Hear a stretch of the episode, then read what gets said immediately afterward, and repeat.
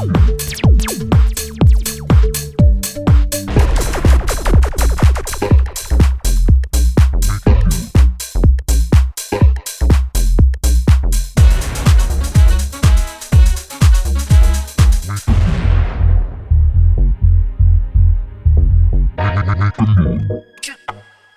on.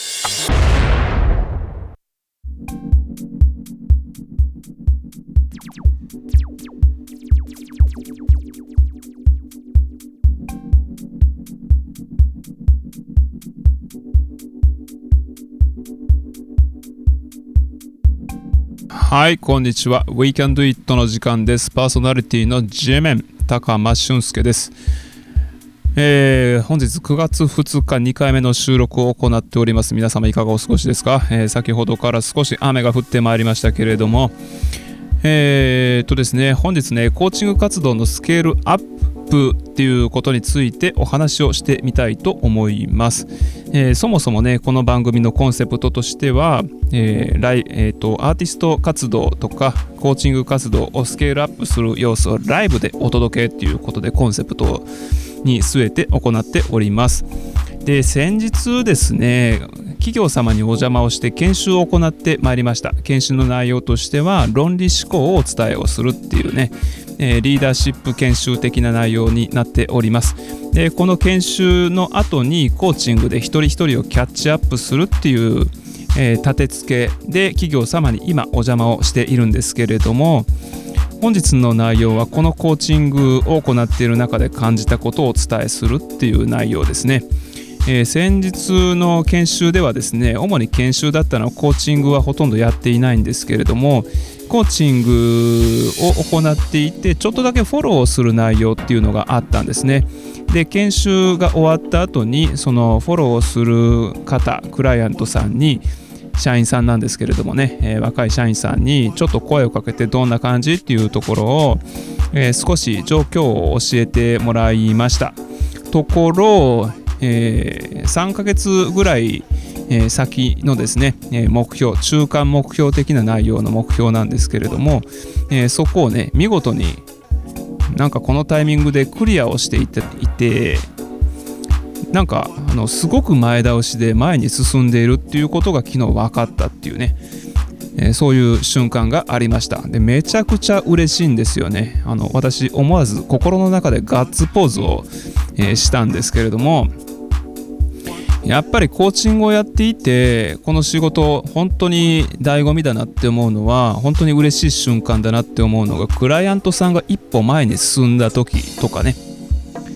何か、え、を成し遂げた時とか。残念ながら私はまだまだ駆け出しなのでクライアントさんが大金持ちになりましたっていう経験はありません。でもありませんがこのちょっとした一歩この一歩って結構大事でこの一歩を踏み出すことによって2歩目3歩目そして10歩20歩ってどんどん先に進むことができるきっかけになるのが最初の一歩だったりするんですよね。でコーチングを、えー、行っている中でこの一歩のきっかけになったっていうことが昨日の出来事だったということですこれはものすごく嬉しい具体的な内容を話すことができないのがちょっと残念なんですけれども人の成長に関わる仕事の醍醐味ってこういうところにあるんだなっていうことを昨日はしみじみ感じたっていうことでございます。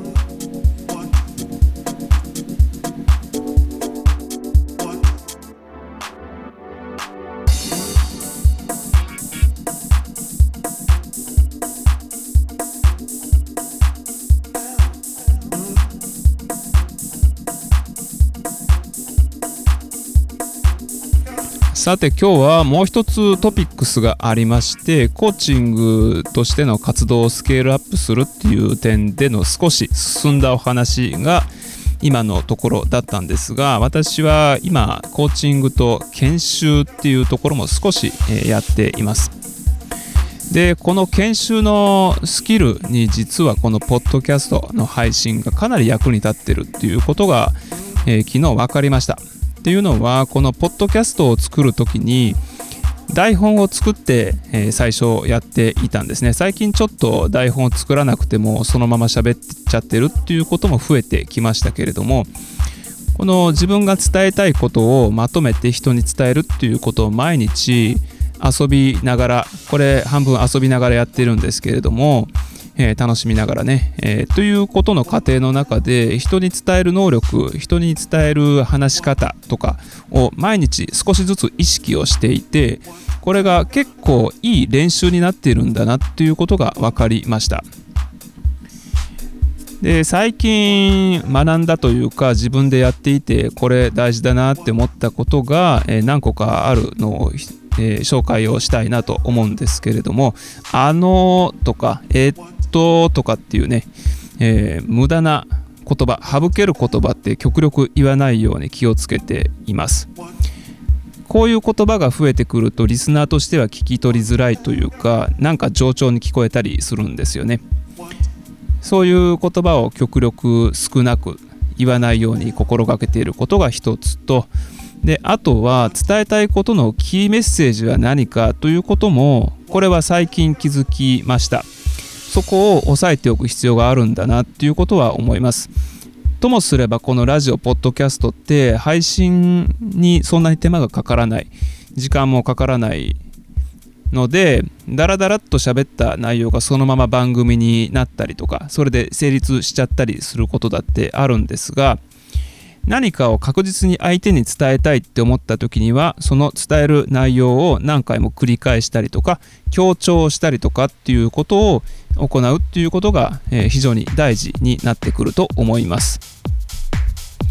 だからその番組の中で今日伝えたいことっていうのはこれなんだっていうキーになるようなメッセージの部分はしっかりと自分で把握をしておくっていうことが必要なんじゃないかなと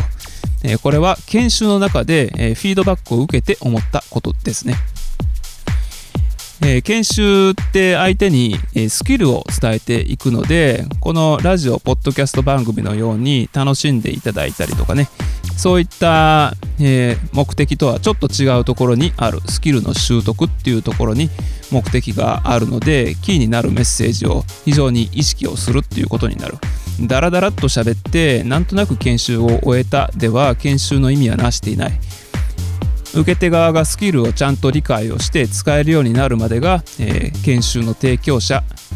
としてのミッションであるっていうことを考えると、えー、やっぱり、えー、そういった今日伝えたいことは何なんだろうっていうことを意識をする必要はやっぱりあるわけですね。で先日の研修の中ではちょっとだけそこが弱いところが、えー、あったねっていうフィードバックもいただいてこれは非常にありがたいフィードバックでもある。でそれとはまた別の場面であキーメッセージが必要なんだっていうことを感じた部分がありましたでこれはですねゲスト様にお越しいただいてお話をいただくっていう、えー、機会の中で気づいたことなんですがえー、ゲスト様との雑談の中雑談をするっていうことこれはこれで楽しいことなんですがそのまま番組としても成立しますけれどもその中で伝えたいこと一つだけあるとすればっていうことを最初に決めておくとなんとなく雑談でなんとなく終わっていったっていう感じにはならないのかなということに気づいたことが一つですかね。それから3つ目についてはですねなるべくあの自分のカラーを出さないことっていうことが一つのポイント。これはさじ加減が難しくてカラーがないとつまらない。でもカラーを出しすぎちゃったら、えー、リスナーを選んでしまうっていうね、えー、この醍醐味があこのさじ加減がね随分難しいなと、思っています。これは私がビジネスを始めたからなんですね。えー、この番組のスタートした時と今の喋り方って全然違うと思うんですよね。それはだんだんこのポッドキャスト音楽あ、えっと、番組を配信するということをですねビジネスにすることをかなり意識をしし始めてるからに他ならないなって、えー、最近は思っていますということで本日はですね今、えー、ビジネスとしてコーチングのスケールアップそれから研修っていうところで人に何かを伝えることの中で気づいたこと3点お伝えをしてまいりました。いかがでしたでしょうか？本日は以上です。ではまた次回お楽しみに。